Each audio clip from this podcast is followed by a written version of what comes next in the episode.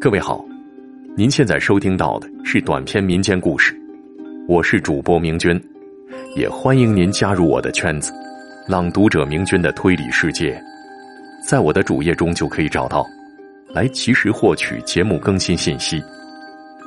来听今天的故事：骑士报恩。寒冬时节，北风呼啸，雪花飞扬。午时开外的李秀才，早上一开门，顿时吓了一跳。只见门槛外的雪地上趴着一个人呢，那人身上覆盖着厚厚的雪花。这时，左右邻居也给惊动了，大家伙围拢过来。有人上前一探鼻息，随即惊叫起来：“人还没死呢！”李秀才一听，连忙叫来儿子说：“快把人弄家去，说不定啊还能救过来呢。”儿子挽衣服撸袖子，正要上前，这时候有个老成持重的邻居开口了：“李秀才啊，这年头好心帮人，反被讹诈的事儿多了去了，还是不要多事为好啊。”秀才儿子一听，犹豫了。李秀才却神态坚定的说：“哼。”我只知道救人一命胜造七级浮屠，若见死不救，这辈子就枉读圣贤书了。灌下两碗热腾腾的米汤，那人悠悠转醒。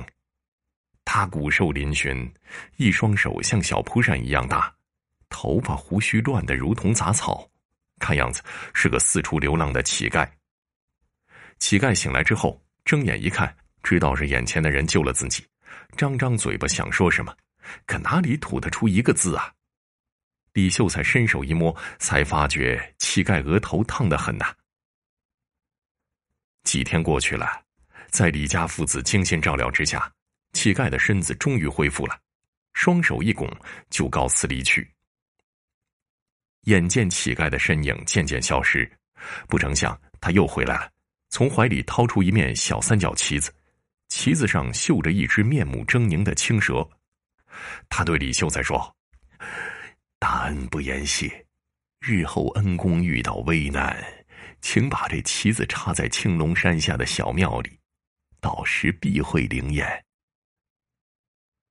李秀才接过，心说：“我能有什么危难啊？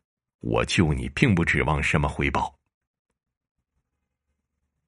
谁知不久。竟被那乞丐言中了，李秀才真的大祸临头了。原来李秀才手中藏有一幅祖上流传下来的画儿，是前朝唐伯虎所画，从来密不示人。不想年轻气盛的儿子与朋友一同喝酒，酒后一时兴起说了出来，顿时便传得满城风雨，人人皆知了。如今这年头兵荒马乱的。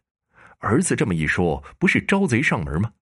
李秀才当即把宝画仔细包好，藏于后山一个密洞之中。刚收拾停当，有人气势汹汹的上门来了，来的竟是官府衙役。衙役们不由分说的靠上李秀才的儿子，说新近捕获的一个江洋大盗招供说与李秀才的儿子是同伙，联手盗的一幅唐伯虎的画儿，所以特来拿人拿赃。识相的就赶快把画交出来。李秀才大惊啊，说：“儿子是一个文弱书生，哪能与什么江洋大盗结伙呢？这分明就是陷害啊！”衙役听了一阵冷笑，说：“ 现有大盗的供词在，难道还能假了？不过我们老爷说了，这事儿也不是不可以商量的。”衙役住了口。李秀才忙问道：“敢问有什么法子？”衙役双眼朝天说：“嘿，老爷说了，只要交出那唐伯虎的画儿，就可以大事化小，小事化了了。”李秀才听到这里，方才恍然大悟，感情是县令大人看上咱家的画儿了。早听说这位县令鱼肉百姓，果真不假呀。李秀才态度坚决的说：“我儿子没有作奸犯科，我家中也没有什么唐伯虎的画你们休做这白日梦！我就不信天底下没有说理的地方。”众衙役一听，大怒，喝道：“嘿，老家伙，还敬酒不吃吃罚酒了！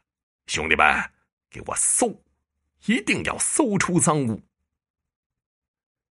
一番翻箱倒柜下来，自然是毫无收获。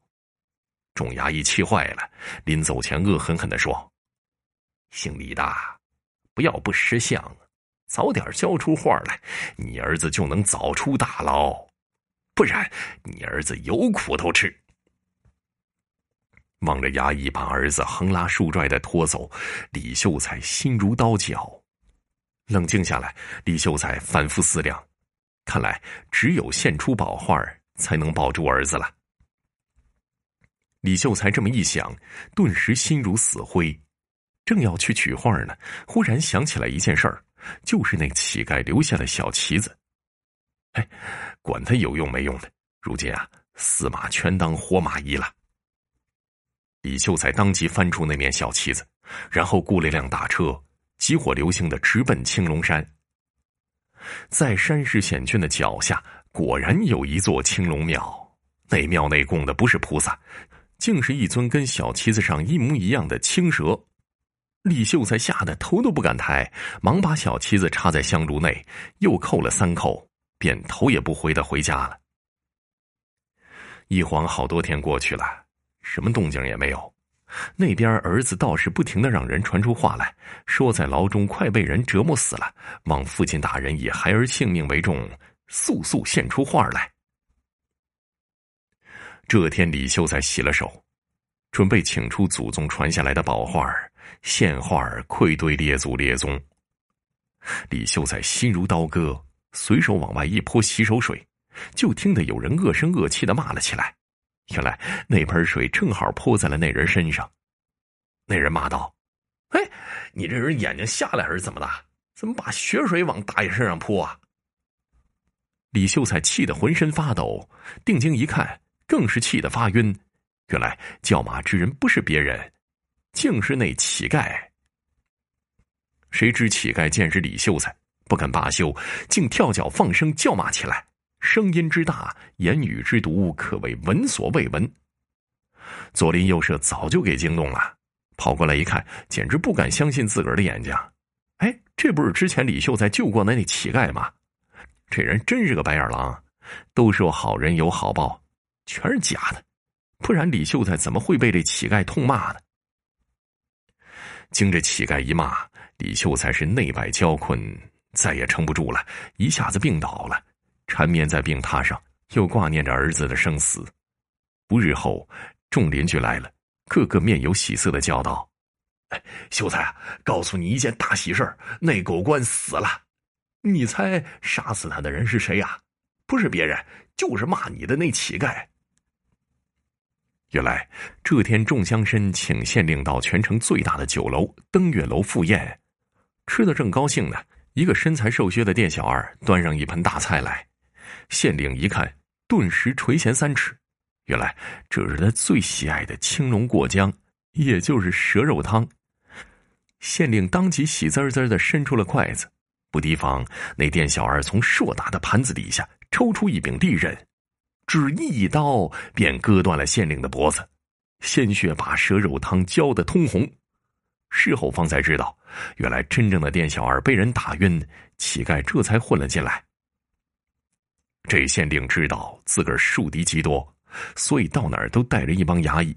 众衙役见老爷被杀，慌得一拥而上。一番血战过后，负了重伤的乞丐束手就擒了。新县令很快走马上任，第一件事便是提审乞丐，问他为什么要杀害县令。乞丐听了，只是哈哈大笑，说：“哈哈哈哈哈哈。”狗官人人得以杀之，要人指使干嘛？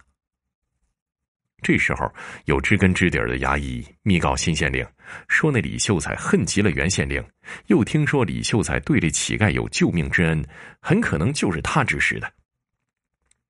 新县令一听，不敢怠慢，立即让人探访。可是李秀才的邻居们却异口同声的说：“不会的，那乞丐啊是个恩将仇报的大恶人，李秀才不小心泼的一点水，就破口大骂，又怎么能是他指使的呢？新县令见问不出什么，只得上报说乞丐胡乱杀人，很快判斩立决。乞丐被押赴刑场的路上，全城人挤了个水泄不通，一路上酒肉恭候，乞丐吃肉喝酒，笑声不绝，直到被斩了头颅。新县令把这一切全看在眼里，知道袁县令不得人心，又提审那江洋大盗。果然是袁县令硬逼着诬陷李秀才儿子的，当即放了秀才儿子。李秀才至此方才明白，那乞丐翻脸痛骂他的原因，原来是做给别人看的，好为他洗清罪名。顿时痛哭不已。父子俩将乞丐厚葬，墓碑上“李秀才亲书，义士之墓”四字，然后守墓三年，极尽哀伤。今天的故事就为您播讲完毕了。如果您喜欢我的演播，记得关注我。感谢您的收听。